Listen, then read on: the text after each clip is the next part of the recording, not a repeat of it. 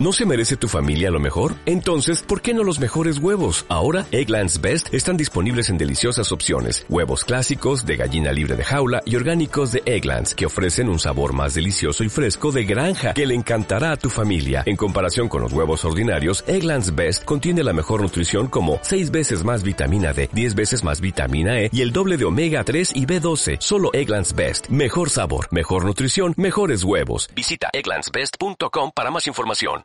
El peor de sonido que tiene sexo, que es oh, oh, sí. No. Oh, ah, ah, sí. Oh, oh, sí. podemos- oh, ah, sí. ah, eh. Oh, oh.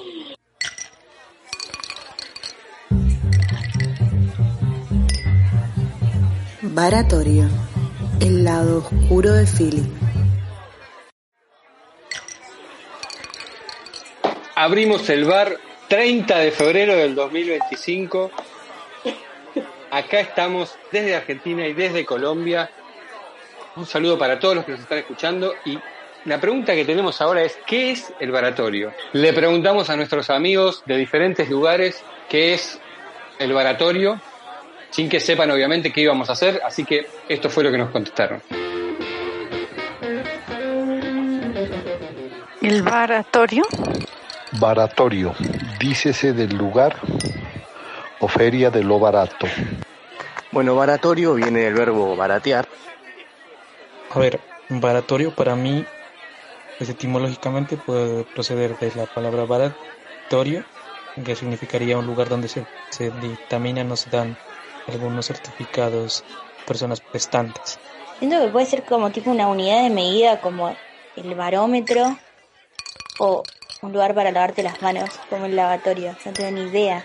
Baratorio me suena como un bar como con un vomitorio, algo así, donde uno va como a escupir lo malo, a tirar todo lo que uno tiene adentro y no sé, conversar y llevarse otras cosas. Un cabaret también puede ser. Un cabaret barato. Me suena como que se investigan cosas en un lugar medio antro. También me podría sonar a un pueblo, el pueblo de Baratorio. Sí, puede ser algo barato, pero yo entendí laboratorio o lavatorio. O sea, estoy re mal. Mm, baratorio para mí es un lugar en un laboratorio donde hacen experimentos con cosas que tienen muy feo olor.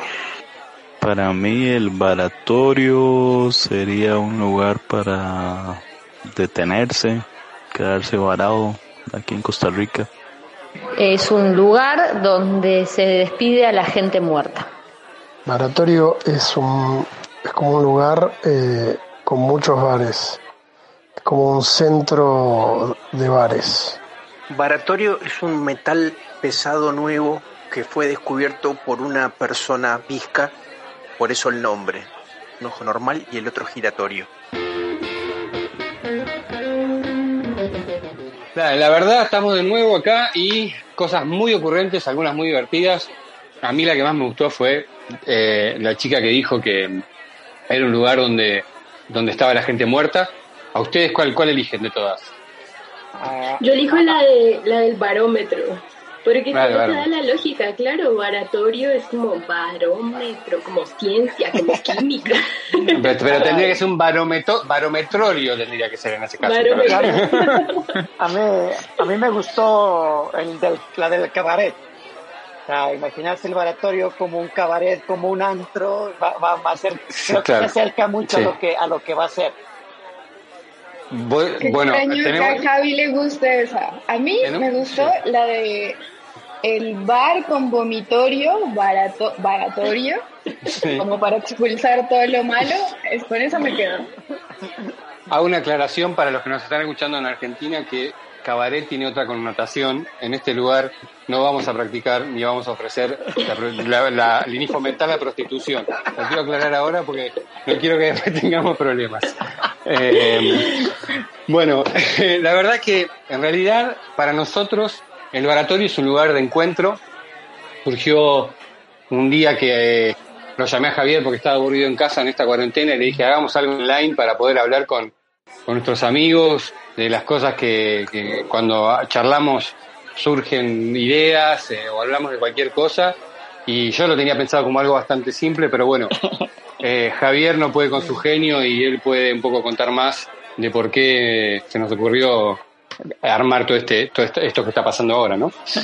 Para hacer, primero contarle que la persona que, que, que nos está recibiendo, que está el, de hoster en este episodio de Cero del Baratorio, es Esteban Miroski, una persona del equipo de Feeling, un amigo, una persona que nos guió en todo este proceso de, de gobierno abierto que hicimos en Nariño.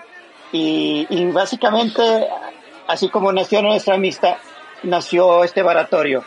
Y se trata de una idea que veníamos trabajando ya hace bastante tiempo de juntar un espacio tranquilo, eh, cercano, divertido, eh, que nos permita expresar cómo somos, eh, que normalmente se da en un bar junto con un laboratorio, que es en lo que nos movemos, en lo que vive Feeling, las ideas, la innovación y demás. Bueno, ese sería un poco el resumen, igual, como dice, como dice Javi, ¿no? Eh, a ver, eh, va a tener un montón de secciones, Joana, si nos contás un poco, eh, a ver, y nos aclarás qué secciones vamos a tener, cómo va a ser un poco la dinámica de este primer episodio. Dale. Bueno, el laboratorio va a contar con tres espacios. El primero será la barra, que además de ser la sección del bar donde hablaremos de la preparación de un cóctel por episodio, será el espacio para hablar barro. Si se están preguntando qué significa hablar barro, le pueden preguntar a nuestro amigo Esteban, que lo encuentran por ahí por las redes sociales. El segundo espacio serán las mesas. Para, para, para. No porque... estaba re bien, dale. Yo no sé qué es hablar barro. No, yo tampoco, por favor. A ver, si me van a hablar en colombiano, esto se termina acá. o sea, ya te mandamos a hacer la tarea. ¿Cómo? A ver, la improvisación, Esteban, ¿qué pasa? No, no, no, no, no. No sé qué significa hablar barra. ¿Qué significa hablar barra? Barro, barro. Ah, barro. Ah, tampoco sé qué significa, así que me van a tener que explicar. ¿Qué más hay o sea en que, la barra? ¿Sí o no? Sí, ¿qué, ¿qué más hay? Sí, sí. Ah, bueno. El segundo espacio serán las mesas. Aquí vamos a compartir con diferentes invitadas e invitados para hablar de distintos temas. Y finalmente estará el escenario. Este espacio será para las personas que se atrevan a subir. Será un espacio abierto para que las personas nos sorprendan, canten, toquen un instrumento o se arriesgan a que podamos preguntarles cosas incómodas. Pero para, ¿estás leyendo? No, no, no estoy leyendo. una barra. No, eh, no quiero juzgar a mi compañera. yo, yo- cada uno hace lo que puede. Ya está, quedó así, quedó así. Te están escuchando. Vale, entonces arrancamos en la barra con un clásico. Vamos a hacer un cóctel que es el famoso Gin Tonic. Acá va a estar Esteban como nuestro bartender preparándonos este delicioso cóctel. Nos vamos a la mesa, vamos a tener una invitada súper especial que se llama Nicolás Becar Varela. Mm, Esteban me había dicho también por interno que él había realizado un máster en Harvard, entonces vamos a ver de qué se trata eso. Y en el escenario vamos a tener a una amiga de la casa, ella es Pau Coral, también vamos a estar charlando un rato con ella y nos va a cantar una canción muy bella que, que para estos tiempos, sobre todo de, de cuarentena, nos cae como anillo al dedo. Así que no sé, Esteban, si arrancamos de una con ese cóctel que nos vas a preparar. Eh, Ale, Alejandra, pero antes, antes, ¿por qué no nos presentas a tu compañera, la, esta que está acá, esta churosa, como decimos en Nariño? La choruza, como le dicen en México. La choruza, en México, La choruza. Bueno, ¿qué puedo decir de yo? A ver, los que no, los que no nos conocen, imagínensela. Ella es una crespa pelirroja, mejor dicho, blanca como la leche. Imagínensela así como una, una, una pelucita, pero roja, roja, roja, roja, roja. Crespa, crespa, así es ella. Llena sobre todo de, de mucha energía, digo yo, porque es que después de una jornada re pesada de trabajo en la oficina o en talleres o estemos donde estemos, si a ella le dicen, vámonos de rumba, O sea, tienes 10% de energía para salir de rumba. Eso no, no, no se le corre a nada y a nadie. Entonces, esa es Joa, esa es la chorusa de nuestro podcast. ¿Y quién es Alejandra, Joa? Oh, Alebu, dícese de Alebu, Alejandra Burbano.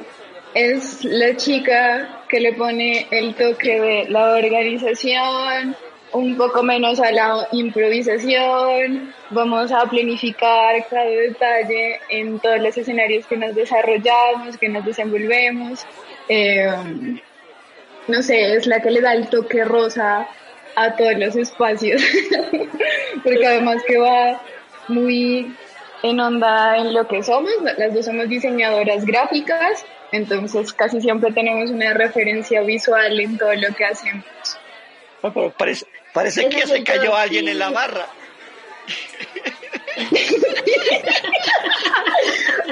El bartender se emborrachó, ese es típico de Esteban, por eso no lo pueden contratar. O sea, ¿Por qué? nada. ¿De qué me perdí? Perdón. No, sé. No. ¿De qué están hablando? Te perdiste, perdiste de todo, la parte más fuerte. No, no, yo estaba, estaba escuchando perfecto. Lo único que fui a buscar algo para poder sentarme y poder prepararles el trago. Bueno, pero nos falta presentar a uno de los integrantes que hace parte de este podcast. Esteban, contanos, ¿quién es arroba bien pensado? Bueno, a ver, Javi creo que es el alma un poco de todo esto, ¿no? Más allá de que obviamente es un amigo y que casi me hace llorar cuando contó quién era yo. Eh, creo que es eh, uno de los tipos más apasionados que conozco por lo que hace eh, y siempre se le ocurren estas locuras. Y bueno, nos conocimos en un momento donde ellos estaban haciendo un programa espectacular en niño para poder llegar a la gobernación y esos cuatro años trabajando juntos y, y conociendo a él y a ustedes también, a todo su equipo, fueron increíbles porque la verdad que lo que él transmite es, es eh, lo vi en muy pocas personas, digamos, un tipo que contagie esa, esa pasión por el trabajo y esas ganas de, ganas de hacer. Así que para mí es un tipo, es un amigo y uno de los, de los pocos amigos en serio que me ha dado la, mi paso por la política y, y un, y, un, y- y un apasionado de lo que hace. Claro, ¿qué vas a hacer Bueno. vos? vos? Se pusieron un poco románticos y sentimentales en este episodio, Es- pero es- es- entiendo. es vamos a lo que vinimos. Esteban, contanos, ¿qué tenemos hoy en la barra? La preparación de nuestro gin tonic. Bueno, hoy el trago lo elegí, lo elegí yo, supongo que en los próximos episodios les va a tocar a ustedes. Elegí el Gin Tonic porque es uno de los tragos que a mí más me gusta. Una, historia un poco cortita de lo que es este trago que se creó a partir del año 1870 y pico. En realidad, primero se creó el agua carbonatada a partir del 1811, que lo creó un señor que se llamaba Schwepp, de apellido, de ahí el nombre del agua tónica, porque su empresa tenía, llevaba su apellido. Eh, en, el, en el, como dije, en el 1811.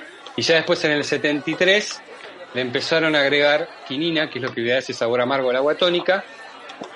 Eh, y a partir de ahí, para celebrar las diferentes victorias que tenían las tropas británicas, porque esto se creó en Londres sobre, sobre eh, India, decidieron agregarle alcohol. Y el alcohol que le agregaron era ginebra. No se sabe muy bien si le agregaron ginebra por donde vivía este señor eh, Schweppes en su homenaje o si era lo que, que tenían a mano, digamos, ¿no? La verdad que uno mucho no, no se sabe, pero bueno, esa es un poco la, la, la historia de este trago, que tiene una manera de prepararse. Yo me lo voy a preparar mientras los estoy contando. En este momento lo estoy poniendo, lo estoy, lo estoy poniendo eh, hielo a un vaso de boca ancha. Se le pone cuatro o cinco hielos y se mueve el vaso hasta que la copa se enfríe.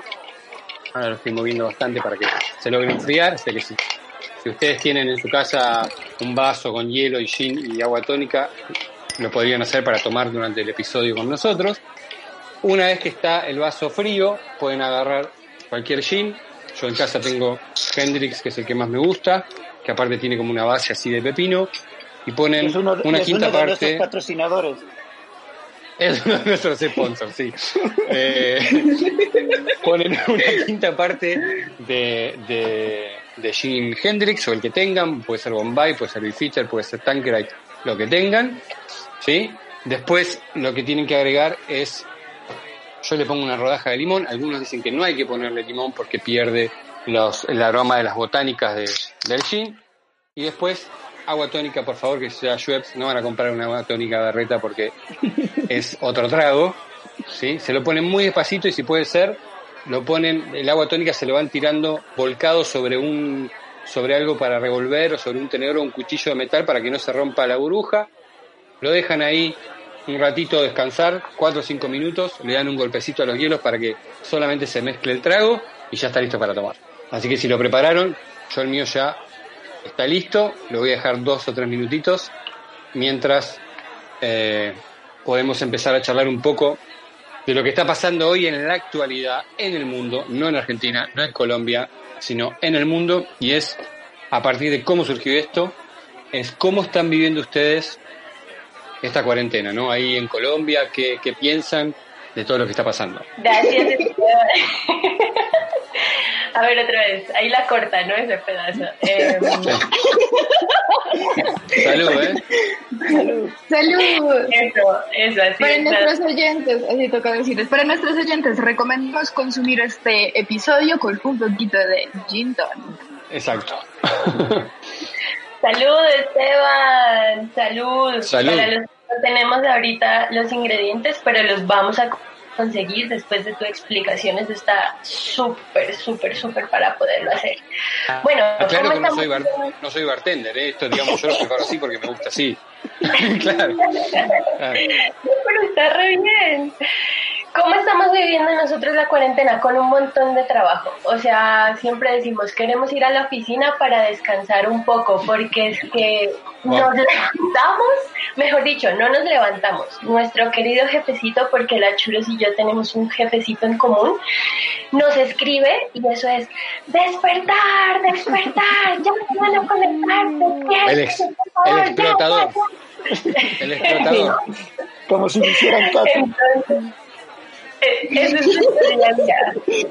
Iniciamos con el mensaje como para que nos despierte y ya como que, verdad, tenemos que trabajar. Después ya nos conectamos un rato, pero bueno, sí eh, ha sido mucho trabajo eh, en cuanto a lo digital, a conocer nuevas plataformas que nos permitan llevar a cabo nuestro trabajo y bueno, está muy interesante porque hemos conocido un montón de cosas nuevas que estamos experimentando para poder comunicarles también a todos y todas ustedes por medio de nuestras redes y compartirles esas plataformas para que las puedan utilizar también. ¿Y cómo está la cosa en general en Colombia con respecto a esto? Porque uno vive mucho lo local y la verdad que lo que leen las noticias, la mitad son mentiras, la otra mitad son, son eh, cosas sesgadas por los medios. ¿Cómo, cómo, cómo, cómo está la cosa ahí? Un análisis curioso respecto a eso, estaba la otra vez revisando un poco las redes sociales y alguien publicó una visualización de datos respecto a los contagiados y mm, era interesante cómo el mapa se pintaba de rojo por mayor contagiados en las periferias del país, ¿no? Que también... en las fronteras, decís. Sí, pues como en las fronteras o por ejemplo eh, la cercanía que tenemos nosotros de donde vivimos es Sí, frontera con el Ecuador, pero también Tumaco, que tiene una de las ciudades donde más contagiados hay. y conoce. no sé, pues conoce Tumaco, muy bien. Sí, cómo no, por supuesto, cómo no le conoce Tumaco. muy bien. Aguante, Esteban Pasto. en realidad muy bien todo. Lo único que conozco de Colombia es Pasto y jamás voy a ir a otro lugar que no sea Pasto Colombia. Sí. Jamás. O sea, lo adoptamos. Mi religión no me lo permite, salvo que me requieran en otra ciudad por pedido de ustedes, por supuesto. Y hablando, y hablando un poco de la coyuntura de esta pandemia mundial, ¿escucharon la canción de Calle 13? Sí. Antes de que el mundo se acabe. Sí, sí, Y yo, mi, mi, re- mi religión no me lo permite, pero lo voy a escuchar si me lo, si, si, si me lo están pidiendo así. ¿Qué tiene el video? buenísimo. Bueno, digamos ¿Cómo- que cómo- en video, el video? mira, mira que en el video no sabía este dato exacto, pero aparecen 113 personas besándose, pero está súper lindo el mensaje que da y hay una frase que a mí me encanta de la canción que dice, em, perdimos el centro, antes de volver afuera hay que regresar adentro. Mira, mira qué bueno, mira qué bueno. No le des más gin, no le des más gin tonic. Deme más, deme más. Estuvo un resto de tiempo también como tendencia en número uno en YouTube y, y verdad que estuvo muy muy popularizada también el video. Está bueno verlo, Esteban. Ahí te lo te dejamos el dato. Creo que es algo- un tema que- que... habla sobre el amor y los tiempos difíciles que se vive ahora por esta pandemia. Creo que vi alguna noticia relacionada con, con Messi y la mujer en el video, seguramente. Ah, eh, pero no, no, no, no vi el video entero, pero bueno, lo voy a mirar. Lo voy a mirar Bueno, recomendadísima. para y todos los que para las están escuchando también, ¿no? Sí, que, que- que lo Sí. miren también. Y de paso que se vean el docu que lo encuentran en Netflix si no estoy mal, que también está muy bueno y es muy interesante los procesos que lleva Residente con todo esto que siempre nos sorprende. Sí, la verdad que desde ese lado es un tipo con mucho compromiso social. De hecho, conozco más, te diría, su, su activismo social desde ese lado que, que, que su música, aunque me ha tocado trabajar en algunos conciertos.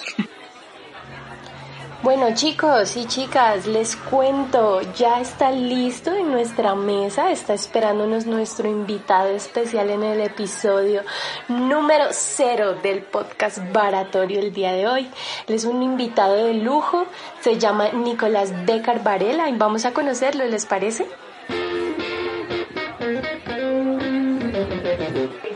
Escuchen esto porque es buenísimo. Tirados en la cama y Nico me dice, voy a poner un bar, me dice, con mi hermano y un amigo. Y yo le digo, qué bueno, ¿dónde lo vas a poner? En Honduras y Fitzroy. Te vas a cagar de hambre, le dije yo. Es cierto. No había nada en ese lugar, un visionario era amigo, no había nada. Se convirtió en el mejor bar de Buenos Aires durante 20 años. No, Sí, en la realidad, visión era así. en realidad el- el- la idea del bar fue a los 20 años. Fue, fue 10 años antes de esta, de esta charla con Esteban en Salta. Ya. Por un amigo mío, que, fuimos socios muchos años en el bar, en una cancha de tenis en Miami, en Hollywood Boulevard, exactamente. En un condominio, estábamos charlando, tomando una cerveza, y yo le dije a los 20 años quiero poner un bar. A los 30 años le dije, yo ten- teníamos 20 años, digo a los 30 años quiero poner un bar. Y, yo- yo era mucho de ir a bares, a mí me gustan mucho los bares, desde chico. ¿no? Mis amigos iban a discotecas y a mí me gustaba ir a los bares. Y, y ¿cómo se dice? Y, a lo- y, y 10 años después, mi herma- un hermano mío, que, que era, que era chef, Dice un hermano de él, ah, claro, dice un hermano porque tiene 12, herma- 11 Sí, hermanos. no, somos 10, somos 10 Entonces, hermanos. Bueno, por Somos eso. 10 hermanos, 10 hermanos. Un hermano mío me, me propone este lugar, yo no lo elegí el lugar, yo no tuve ninguna visión. Yo lo que vi fue cuando fui al lugar que, que ya estaba a la mitad construido y se habían quedado sin plata para terminarlo. Eh, me encantó, dije, acá hay que poner un bar, está buenísimo. Y el lugar estaba buenísimo. Fue, era un lugar de, no, no había, había talleres mecánicos. Y, y- y el nombre responde precisamente a que no había nada, no había otro bar. Sí, el nombre responde a que no había nada, exactamente. Único, era como, era el único. Había dos restaurantes en esa zona, muy chiquitos. Pero después se convirtió en un, en un como en un centro gastronómico, en un, en un, en un polo gastronómico muy grande, de los más grandes. Lo, lo muy loco que cuando abrió el bar, los primeros dos meses, eh, eh, íbamos nosotros que éramos los amigos de los dueños a hacer el aguante y demás, ¿no? Y lo que Bueno, sucedió después fue que... como este, como este podcast. Tal cual, tal cual. Ya que invitamos a los amigos. Hasta que va a ser un éxito y vamos a... a, No vas a acordar de esto, no vas a acordar de Tal esto. cual, tal cual. A mí estas cosas Eh. me pasan seguido, cada 20 años me pasa por ahí. Y, y a los 3, 4 meses el bar eh, literalmente explotó, explotó de gente. La verdad que era una, era una, una locura lo, lo que estaba pasando. ¿Pero a qué le deben el éxito? O sea, ¿por qué se convirtió tan exitoso ese bar? Ah, es una- hay una combinación de cosas con el éxito, ¿no? Porque hay, hay eh, a ver, simultáneamente que abrimos el bar, a, lo- a los dos, tres meses abrió un canal de televisión a media cuadra, eh, se empezó a llenar de artistas muy conocidos de la tele de acá, de la televisión de Argentina, no, eran estrellas, pero eran, eh, gente conocida que empezó a usarlo como bar de la esquina, ¿no? y se empezó a llenar de músicos. Eso fue un, un- un punto clave del éxito. todo el lugar. Se a ver músicos muy conocidos, músicos muy, muy conocidos que lo encontraban al lugar como un refugio, porque como, como era un lugar desconocido, donde no iban fans, donde no iba... y se los preservaba mucho, entonces se pasaban, y era un lugar que no cerraba tampoco, en esa época no había leyes Claro. para, para cerrar, entonces estaba abierto 24 horas prácticamente el bar. Y vos te encontrabas a las 9 de la mañana gente desayunando del canal y a los que venían de trasnoche de toda la noche jugando al truco en una mesa ya pasado de 5 botellas de whisky, o sea, y tenías artistas, qué sé yo, de por ahí ustedes conocen de la talla de, de Charlie García, que por ahí una noche se ponía a tocar la guitarra entre las mesas, o sea, pasaban cosas extraordinarias para, para, para ese momento. ¿Y cuál, cuál es el evento que más recuerdas como especial? O ese personaje, ese artista que hayas dicho, bueno, esa noche estuvo espectacular porque llegó esta persona. Bueno, hubo, hubo, hubo varias, hubo varias situaciones así eh, que fueron muy llamativas. Una, una fue Rodrigo Bueno, no sé si lo conocieron, lo escucharon nombrar. Es un, un cantante cordobés que, que Sí, es muy sí. conocido. De la que mano de Dios. entró de la sí, exacto, exacto. Y él, se, él, él tenía una sensibilidad muy, muy fuerte y, se, y tocó en el bar, pero no tocó para la gente. Se metió a la cocina y tocó con los cocineros. Con los cocineros y con los ayudantes de barra. Y la gente que quería verlo tenía que mirar por la ventanita de la cocina, porque no- él tocó solamente para los que eran más de origen humilde como él y los demás se quedaron afuera. Eh, bueno, después la, la de- la tocata esta que les conté de Charlie García fue em- emocionante. Y después pasaron muchos músicos así. Ah, bueno, Papo, ¿lo conocen a Papo? Ah, Papo era un músico, un músico argentino increíble también. Un músico argentino de rock y blues, muy famoso, pero muy, muy famoso, que escuchó hablar del bar. Y nosotros en esa época, era al principio, inauguramos una... eh, yo, yo quería abrir los domingos para poner jazz. Yo tenía muchos discos de jazz, entonces quería poner jazz. Y mis socios no querían abrir los domingos porque querían descansar. Éramos, en ese momento éramos tres socios. Entonces me dijeron, bueno, si querés abrir los domingos, abrí vos. Entonces fui y lo abría yo. Y ponía jazz y éramos cuatro gatos locos escuchando jazz. Y se, y se entera de esta movida un, un, este Papo, que era un músico muy reconocido, y viene al bar. Yo les cuento, muchos años le conté a todos, Papo vino a mi bar. ¿Y qué pasó? Y Papo entró, la puerta de esas puertas vaivén como las del Far West, ¿viste? Sí, entrabas así, pegabas un portazo y se, no- se notaba que entrabas al lugar. Y entra Papo así, y yo estaba escondido atrás de la barra y le había dejado preparado eh, a, a él y sus tres músicos de la banda cuatro chupitos de Jack Daniels para que para recibirlo con una bienvenida. Entró, se hizo su fondo blanco, miró lugar y dijo, esto es el único. Puso la boca. Hablaba así. Esto es el único. Y, y se fue, y se fue. No, no, no. No le gustó para nada. Ese fue un día muy, ex- muy ex- Bueno, pero pará, cabe aclarar que esas noches de domingo se convirtieron en un clásico Sí, sí, al punto que cuando el bar se hizo muy, muy, muy, muy conocido y los músicos, después de los, después te diría del cuarto, quinto año, que el bar ya era muy, muy masivo, los músicos dejaron de venir los días de semana y los días que, que, que de alguna manera se salía y venían los domingos, porque los domingos Mm. era, un- era como donde nos juntábamos. Nico tenía una mesa que se, se transformaba en una mesa de amigos donde no- se- no sé, nos quedábamos, yo no, yo no iba todos los domingos, bueno, cuando trabajaba así, pero eh, cuando dejé de trabajar Nico se quedaba hasta cualquier hora con, con todo ese público que se había cosechado durante tantos años y que era verdaderamente la mesa de amigos. Eh, eh, Bueno, y también estaba que... Sí, no, te quería decir escucho. que tuve la suerte de ir al único con Esteban precisamente un domingo, precisamente a una mesa de amigos de ustedes, eh, y me pareció increíble porque estaba lloviendo eh, muy duro, pero estábamos afuera del bar en, en la mesa y, y, y estaba esa cultura de un domingo a esa hora en Colombia no pasa nada.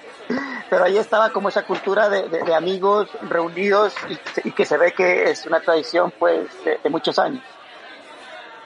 Sí, yo creo que, que se da, a ver, a mí me pasa que yo, eh, yo tenía bares de referencia cuando era muy más joven y que iba, pero lo que pasó en, lo que pasó en este bar fue algo eh, import- único, ponele, o distinto, que era así, era un lugar muy familiar. Los músicos venían mucho los domingos porque los domingos se portaban bien, pero qué sé yo, sí, eh, a, mí, a mí me encanta este- esta charla que, que propusiste, me trae recuerdo hace rato que no, me, que no hacía este, Ejercicio. ese ejercicio de acordarme. Es más, hace dos o tres años que estaba tratando de olvidarme. Pero bueno, después otra anécdota muy divertida es que una noche yo tenía mucha relación con la- la- una, una pariente de Charlie García. Usted Charlie García lo conoce, ¿no? Sí, claro. Al, al músico, sí.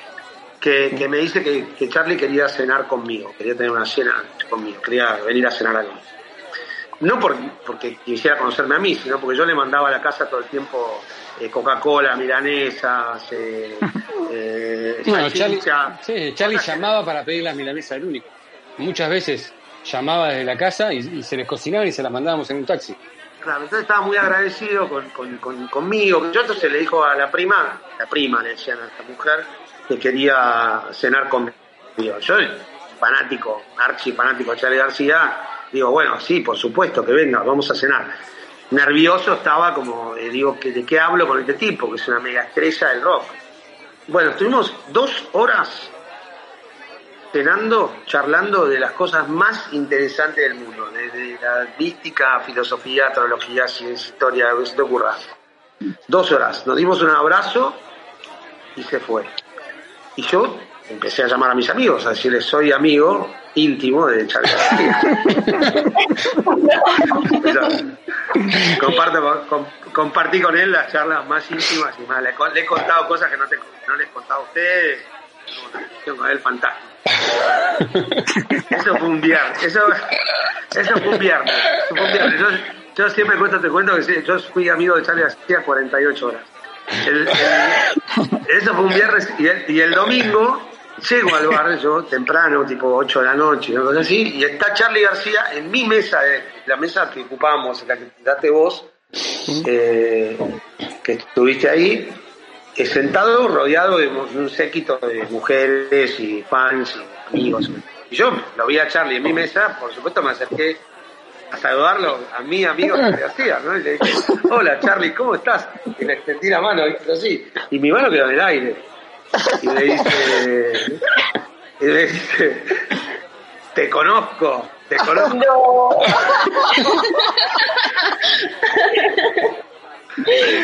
Nico, y, Ah, y sí, cuéntanos qué, qué hacía Esteban allí, o sea, ¿para qué lo contrataste? Todos los que estamos acá, todos sabemos que Esteban no sirve para nada. Sí, sí, lo sabemos. Pero es muy, pero es un tipo muy, es un tipo muy divertido, divertido.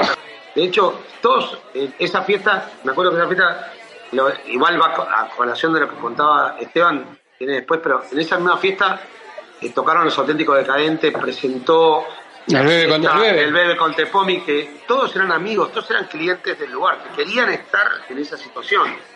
Y a Gonzalito le pedimos que haga, él eh, iba con todo el- su traje de negro y su micrófono de CQC y entrevistaba a los clientes cuando llegaban a la fiesta.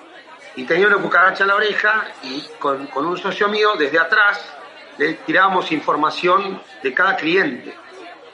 Entonces él le hacía preguntas privadas, personales, Apenas entraba, ¿qué haces vos acá? ¿Cómo hiciste para que Candelaria, tu mujer, te deje venir? ¿Cómo hiciste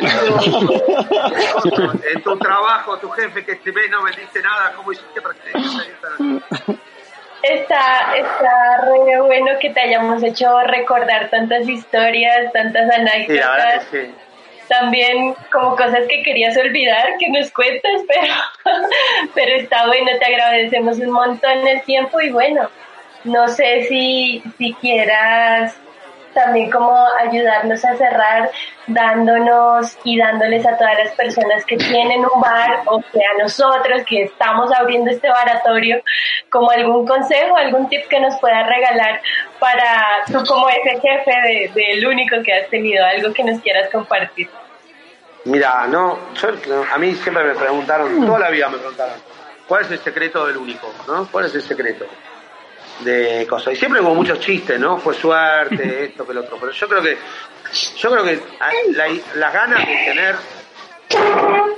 principalmente las ganas, las ganas y la, y, y la pasión, porque yo tenía pasión por ese lugar. Yo vivía por ese lugar. Iba, venía, dorm- no dormía, vivía dentro de ese lugar. Es, es una pasión. Yo creo que la pasión es lo que mueve todo. Cuando estás apasionado con lo que haces, sea lo que sea, eh, no importa lo que sea, te va bien. De cualquier manera te va bien. Después te aparece. eh, hay momentos que ganamos un montón de plata y momentos que perdimos un montón de plata. Hay momentos que no ganamos nada. Pero, pero no, hay gente que tiene pasión por el dinero y le va fantástico, pero me parece que el secreto está en la pasión. A eso le, debe ir muy bien porque son apasionados del dinero. Eh, a mí me parece que tuvimos un lugar que, que está en la, en la memoria de muchas personas, que- en la experiencia de muchas personas, que está buenísimo. Y yo siempre lo hice con pasión. Y, a- y te, voy a re- te, voy a, te voy a cambiar la respuesta a la otra pregunta. Creo que, que cerrarlo también fue parte de que esa pasión fue bajando, ¿viste?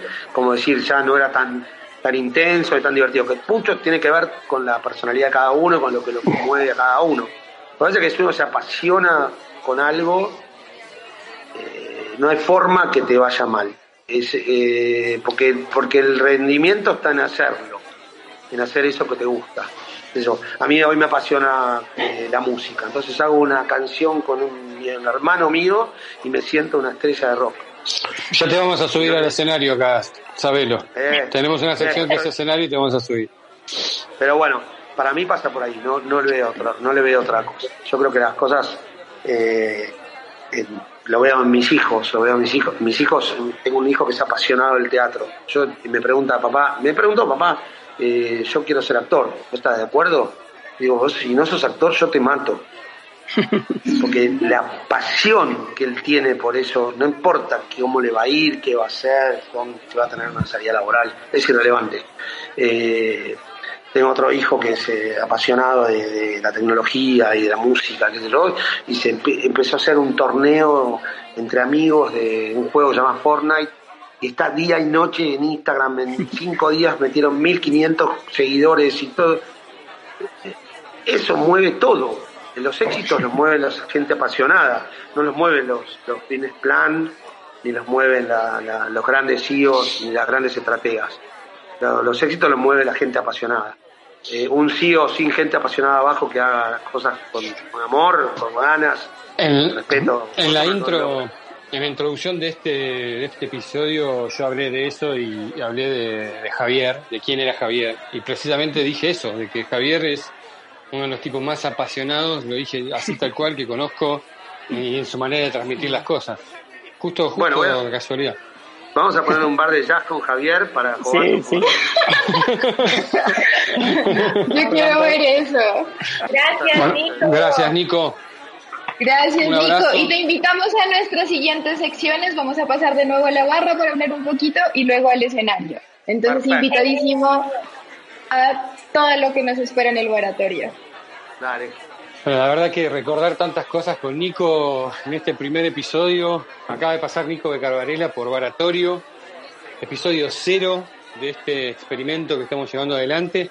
Creo que lo único que falta decir es que el único bar se convirtió en un emblema de la noche de Buenos Aires y fue la piedra fundacional de lo que hoy se conoce como Palermo Hollywood. De hecho, el nombre de Palermo Hollywood lo puso uno de los clientes del bar que era músico eh, y que empezó a ir al bar y después tenía un programa de radio también y que cuando empezaron a abrir otros bares en toda esa zona, que hoy es, hoy es uno de los polos gastronómicos más importantes de Capital Federal de Buenos Aires, empezó a decir, bueno, pero acá esto lo inició el único, un lugar donde van muchos artistas, van músicos, van actores, qué sé yo, parece Hollywood, es como si fuera Palermo Hollywood. Y a partir de ahí quedó el nombre de lo que hoy se conoce como el, el, el- el polo gastronómico de, de- de Capital.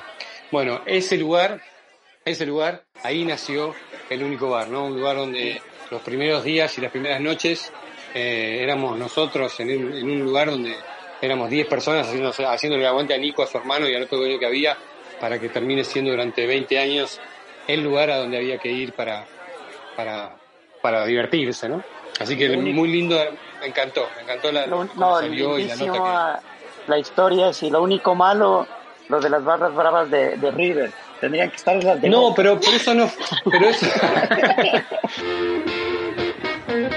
Bueno, hoy en el escenario tenemos a una persona muy especial, una música, una amiga de la casa, una persona que queremos un montón. Bienvenida, Paola Coral, ¿cómo estás? Eh, bueno, yo estoy en casa con mi esposo. La verdad no hemos hecho mucho. Hemos aprovechado de, de descansar, de, bueno, él estudia un montón, está tocando, yo me he dedicado a hacer cosas que no había hecho hace rato. En la casa, arreglar un poco, teníamos cajas del trasteo todavía desde hace un año sin desempacar. Entonces, pero- pero- nada, pero- eso. Pau, pero un par de músicos en cuarentena se la pasan tocando. Tocando instrumentos. El instrumento. Tocando el instrumento. ¿Qué, qué tipo de instrumentos? Tocando instrumentos. Ole, no, ¿sabes que no tanto? Bueno, Carlos sí, porque es muy disciplinado, muy juicioso, pero como yo dejé de tocar hace rato, he querido volver como a, a retomar y, y la idea había sido que este tiempo que en teoría uno iba a estar encerrado y que no tenía nada que hacer, como retomar las cosas, pero poco a poco la dinámica del día eh, se ha ido entre las cosas de la casa, bueno, yo tengo que estar pendiente ahora de mis papás, así es que no he tenido como ese tiempo. Sin embargo, sí, eh, todos los días Carlos me dice que hubo, ya va a estudiar hoy, ya va a tocar la guitarra, ya se va a poner a estudiar. Nada. ¿Por qué dejaste, por qué dejaste de tocar, Pau? Porque me absor- absorbió el trabajo, la verdad, y, y se necesita mucho tiempo y, y una disciplina y una constancia eh, rigurosa para poder hacer música de buena calidad. Y eso es como la, la intención que siempre yo había tenido. Acá le decimos chisga al nariño, ¿no? No, no tocar por tocar, porque para mí, sobre todo, la música, pues primero es mi profesión.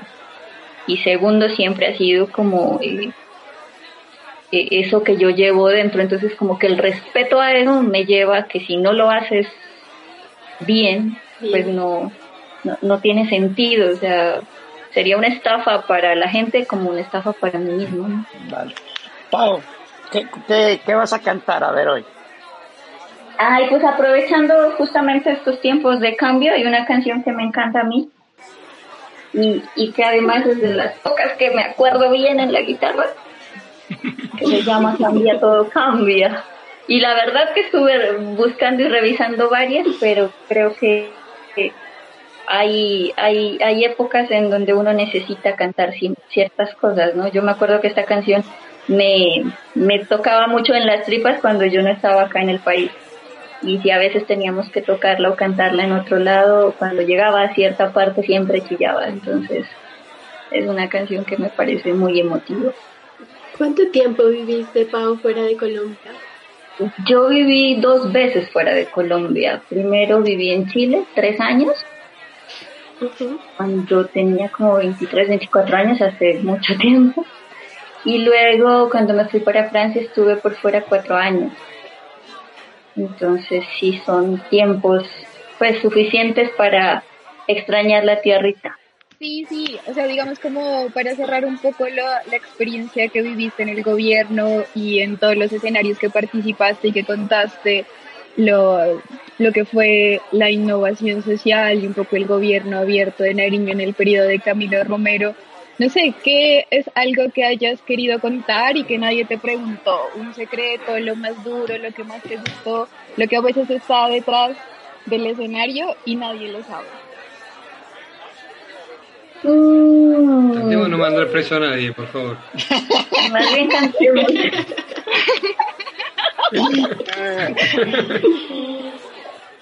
Acuérdense que uno todavía quiere ser político.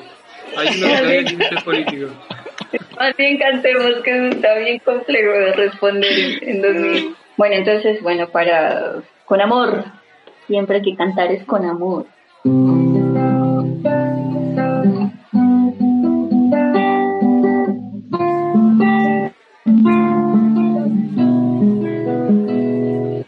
Cambia lo superficial, cambia también lo profundo, cambia el modo de pensar, cambia todo en este mundo, cambia el clima con los años, cambia el pasto su rebaño, y así como todo cambia, ello cambia no es extraño.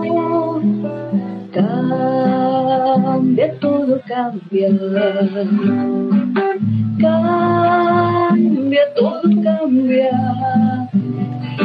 Cambia, todo cambia. Cambia, todo cambia. Cambia el sol en su carrera cuando la noche subsiste. Cambia la planta y se viste de verde la primavera. Cambia pelaje la fiera, cambia el cabello en anciano, y así como todo cambia, que yo cambie no es extraño. Cambia, todo cambia. Cambia, todo cambia. Cambia, todo cambia. Cambia, todo cambia. Pero no cambia mi amor, por más lejos que me encuentre, ni el recuerdo ni el dolor de mi pueblo y de mi gente. Y lo que cambió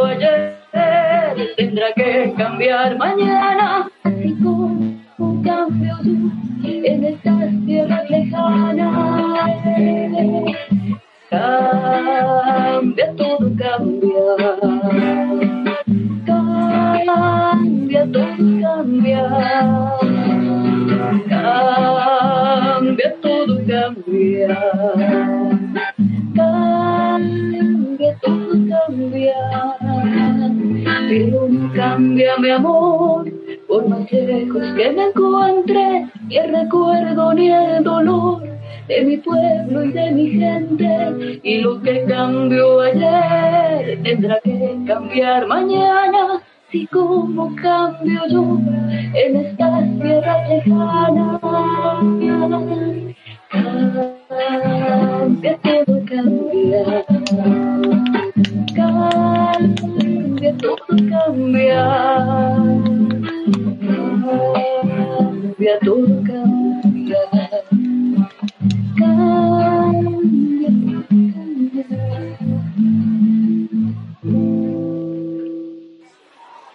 ¡Bravo! Muy bien. Buena, buena. Pero para este momento, Muy lindo. Muy bueno. que tenemos que tener aquí al lado. ¡Salud! Muy bueno. Bueno, llegamos al final. Vamos a dar el cierre al bar. A todos y todas los que nos han escuchado, gracias. Nos pueden buscar, pueden seguir buscando los siguientes episodios, nos pueden escuchar, nos pueden escribir. Esperamos sus comentarios. Esperamos también que nos propongan cosas. Sería divertido y especial que nos puedan comentar y proponer, no sé, nuevas secciones para incluir en este bar, nuevos hoteles. Entonces esperamos sus comentarios y gracias por estar en el lado oscuro de Phil.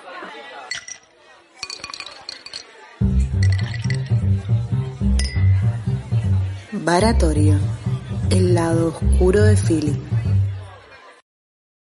¿Te preocupas por tu familia? Entonces, ¿por qué darles solo huevos ordinarios cuando pueden disfrutar de lo mejor? Eggland's Best, los únicos huevos con ese delicioso sabor fresco de granja, además de la mejor nutrición como 6 veces más vitamina D, 10 veces más vitamina E y 25% menos de grasa saturada que los huevos regulares, además de muchos otros nutrientes importantes. Así que, dales los mejores huevos. Eggland's Best, mejor sabor, mejor nutrición, mejores huevos.